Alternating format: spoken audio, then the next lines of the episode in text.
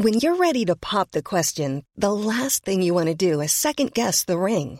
At Bluenile.com, you can design a one-of-a-kind ring with the ease and convenience of shopping online. Choose your diamond and setting. When you find the one, you'll get it delivered right to your door. Go to Bluenile.com and use promo code LISTEN to get $50 off your purchase of $500 or more. That's code LISTEN at Bluenile.com for $50 off your purchase. Bluenile.com code LISTEN.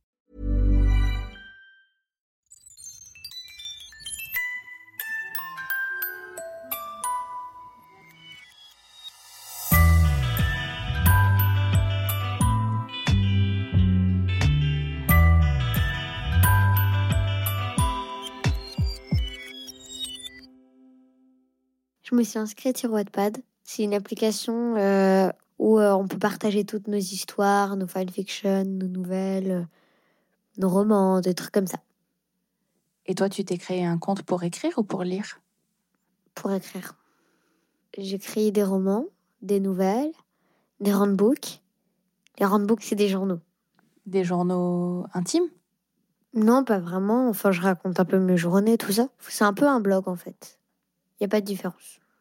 Sauf que euh, c'est plus un endroit où... euh, parce que Instagram, on poste des photos débiles et Snapchat, euh, merci à la photo avec le filtre chien, mais on s'en fiche un peu. Alors que là, c'est plus psychologique. Et quand est-ce que t'écris? Euh, J'écris en rentrant de l'école, après avoir fait mes devoirs, et un peu le week-end. J'ai commencé à écrire des romans vers mes 6-7 ans, je pense. C'était des trucs un peu nuls, mais Et ça parle de quoi en général? Parfois ça parle de ma vie, parfois ça parle euh, d'une petite fille qui est orpheline, ça parle de princesse, de prince. C'est un peu comme mon imagination, sauf que je l'écrivais en fait. Et je publie un chapitre de mon roman tous les lundis. Euh, de après un, un peu après 17h, entre 17h et 18h, max 19h. En fait, c'est mieux d'avoir une régularité. euh, c'est comme quand tu sors des vidéos sur YouTube, de prévenir, comme ça, t'as plus de personnes qui sont sur un ordinateur à cette heure-là. Et comme ça, ils sont les premiers à lire. Pour l'instant, j'ai que 8 abonnés et je les connais. Mais bon, euh, c'est que le début. Je suis inscrite depuis samedi et on est lundi et on est mardi. euh. Il y a des thèmes sur lesquels t'aimes bien écrire régulièrement? J'écris tout le temps sur la, deux- sur la Deuxième Guerre mondiale. Mais tout le temps. J'ai plus de 4 romans sur la Deuxième Guerre mondiale et plus de 10 nouvelles. Je sais pas euh, pourquoi ça m'obsède, c'est parce que j'ai toujours été passionnée par cette période. Mais t'as lu beaucoup de choses dessus? Non, pas tant que ça, j'ai juste lu le journal d'Anne Frank et deux, trois petits trucs, c'est tout. Et qu'est-ce qui t'intéresse ou qui te, qui te fascine ou qui, qui t'interroge sur cette période? Un peu tout. J'aime bien les histoires de fuite ou de choses comme ça, parce que ça fait ressentir beaucoup d'émotions à la personne qui lit. En même temps, t'es stressé, en même temps, quand elle atteint la frontière, t'es hyper heureux, t'as l'impression de vivre l'aventure avec elle, donc c'est génial. Mes romans, ils parlent euh, à peu près de la fuite des personnes. Et c'est tout le temps la même héroïne ou le même héros? Non, jamais. C'est pas intéressant. Au bout de deux tomes, on se lasse d'une série. À part Harry Potter. Mais c'est jamais le même personnage qui, euh, qui intervient dans mes romans. Parfois, peut-être, j'aime bien faire des choses, par exemple. euh, par, contre, c'est très compliqué parce qu'il faut qu'il y ait de la cohérence. J'écris un roman, par exemple, je sais pas moi, j'invente avec une personne qui s'appelle Lila. Et Lila, elle est en train de fuir. Et sur son chemin, elle croise un garçon qui s'appelle Harry au même endroit, au même moment, et elle s'en va. Et dans le roman où j'écrirai une autre histoire, ce sera l'histoire d'Harry, et il se retrouvera au même endroit, et on verra qu'il croisera Lila. Tous mes romans sont liés, en fait. Il y a tout, il y a toute une, tous ont une cohérence. Bah, ça m'est venu comme ça, je me suis dit, euh, je voyais, euh, j'étais en train d'écrire euh, quelque chose, et on voyait un enfant sale, délabré dans les rues et une fille hyper studieuse qui passait devant lui. Et on incarnait en fait, enfin le personnage principal c'était la petite fille studieuse. Et je me suis dit, mais ce petit garçon il est un peu intrigant, pourquoi on ferait pas une histoire sur lui? Et du coup, c'est comme ça que tout s'est lié. Parfois c'est compliqué, il n'y a plus de place pour remettre quelqu'un. Par exemple, si la personne elle fait 10 000 rencontres parce que j'écris 10 000 romans, ça va être compliqué. Mes romans font à peu près 50, 130 pages. Et comment tu sais quand c'est terminé? Quand je trouve une chute. Après, je peux très bien prolonger en mettant des détails. Je peux juste te dire, euh, il était une fois une princesse euh, qui est dans un château. Et puis un jour, elle descendit de la colline et euh, elle réussit à trouver son bonheur. Ceci est une histoire de même pas une page.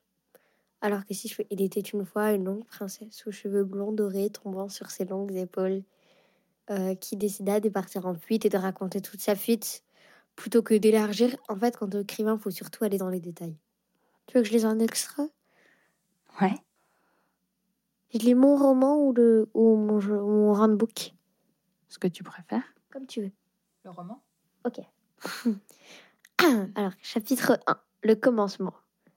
Hey Voilà le premier chapitre de mon nouveau roman. Il y aura un chapitre tous les lundis. Plus d'informations sur mon mur. Voilà, bonne lecture. 3 janvier 1934. Dans la salle de cinéma sombre, une personne aux yeux pâles sortit de la salle accompagnée d'une arme aussi grosse qu'un étui à guitare. C'est ce qu'on croyait dans le noir. Bon, je l'écris quand j'étais plus petite, ok La personne s'arrêta devant la porte, se retourna et se mit à tirer partout. C'était un vrai carnage. Tout le monde se mordait et se poussait vers les sorties de secours pour sauver sa vie et ne pas rester à la séance du juif suisse. Du juif suisse. C'est un vrai film. Où le soir il y avait foule. Dans la salle se trouvait un jeune que nous suivrons tout au long de cette histoire. 6 janvier 1934. Donc c'est trois jours après. À l'hôpital, la Gestapo contrôlait s'il y avait des juifs dans les lits. S'il y en avait, il les tuait sur le champ. Salomon était dans un lit de camp. Il avait été touché au bras. Malgré tout, il réussit à arracher son étoile de David et à la jeter dans la carafe transparente de son voisin, qui était allé aux toilettes. Lorsque les Gestapo arrivèrent, il demanda à l'infirmière de sortir ses papiers qu'il avait dans la poche de manteau. Car les sœurs? Salomon hocha la tête. Le Gestapo chuchota quelque chose à l'oreille de son coéquipier. La seule chose que le garçon entendit fut Né en Allemagne. Puis ils s'éloignèrent. La fermière fit un, cadeau, un, clin d'œil et rangea ses papiers dans la poche. Elle sortit un gâteau pour Pessard et lui donna avec un sourire plein de malice. Deux minutes plus tard, alors que le voisin de lit se recouchait péniblement, un Gestapo arriva en gueulant. Une étoile de David dans sa carafe Vite fait, bien fait. Il saisit son canif et l'égorgea aussi sec. Salomon, qui dormait, fut réveillé par le cri de l'infirmière, qui saisit le pauvre garçon mort en criant Salaud Voilà, dites-moi votre avis si vous le voulez. Désolé s'il y a des incohérences avec la réalité. Au menu du lundi prochain, la rencontre avec la famille de Salomon, le déclenchement de la guerre et la connaissance d'une petite princesse et, son- et de son petit frère. Et donc lundi prochain, tu postes la suite, le chapitre 2, c'est ça? Exactement. Là, on a lu le chapitre 1. Euh, en fait, j'avais pas vraiment divisé en chapitres quand je l'avais écrit. Mais euh, du coup, euh, là, je l'ai divisé. Tu vois, là, j'ai coupé euh, après Salo. Comme ça, ça laisse un peu de suspense. Peut-être que quand je serai devenue une grande écrivaine célèbre, je pourrais euh, euh, écrire euh, un recueil avec euh, tous mes romans de quand j'étais petite, qui disent comment j'ai évolué, du coup. Si j'évolue. Et qu'est-ce que ça te fait quand t'écris? Euh, Je me sens un peu soulagée. Et en même temps, euh, en même temps, je suis hyper heureuse de pouvoir euh, écrire et faire sortir toutes ces idées de ma tête pour faire un peu le vide, pour faire un peu de place. Mais après, en fait, le problème, c'est que quand j'ai une idée dans ma tête, quand elle est nulle, elle sort. Mais quand elle est bien, elle reste, elle reste, elle reste. Et je suis obligée de l'écrire, ça m'énerve. J'ai l'impression de faire un peu un grand ménage de printemps quand j'écris. Euh, j'enlève, euh, j'enlève toutes les idées et je les range quelque part dans un tiroir. C'est pour ça que je dis que j'aime bien faire le ménage, alors qu'en fait c'est complètement faux. J'aime bien faire le ménage dans ma tête.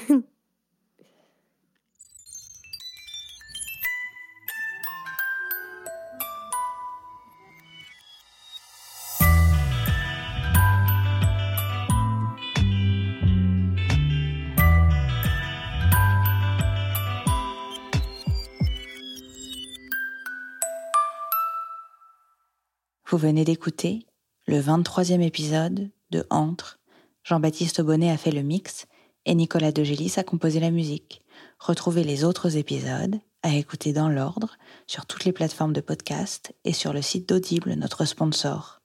Si vous souhaitez nous écrire, vous pouvez le faire à hello at louismedia.com et nous suivre sur les réseaux sociaux de Louis et de Entre. À très vite.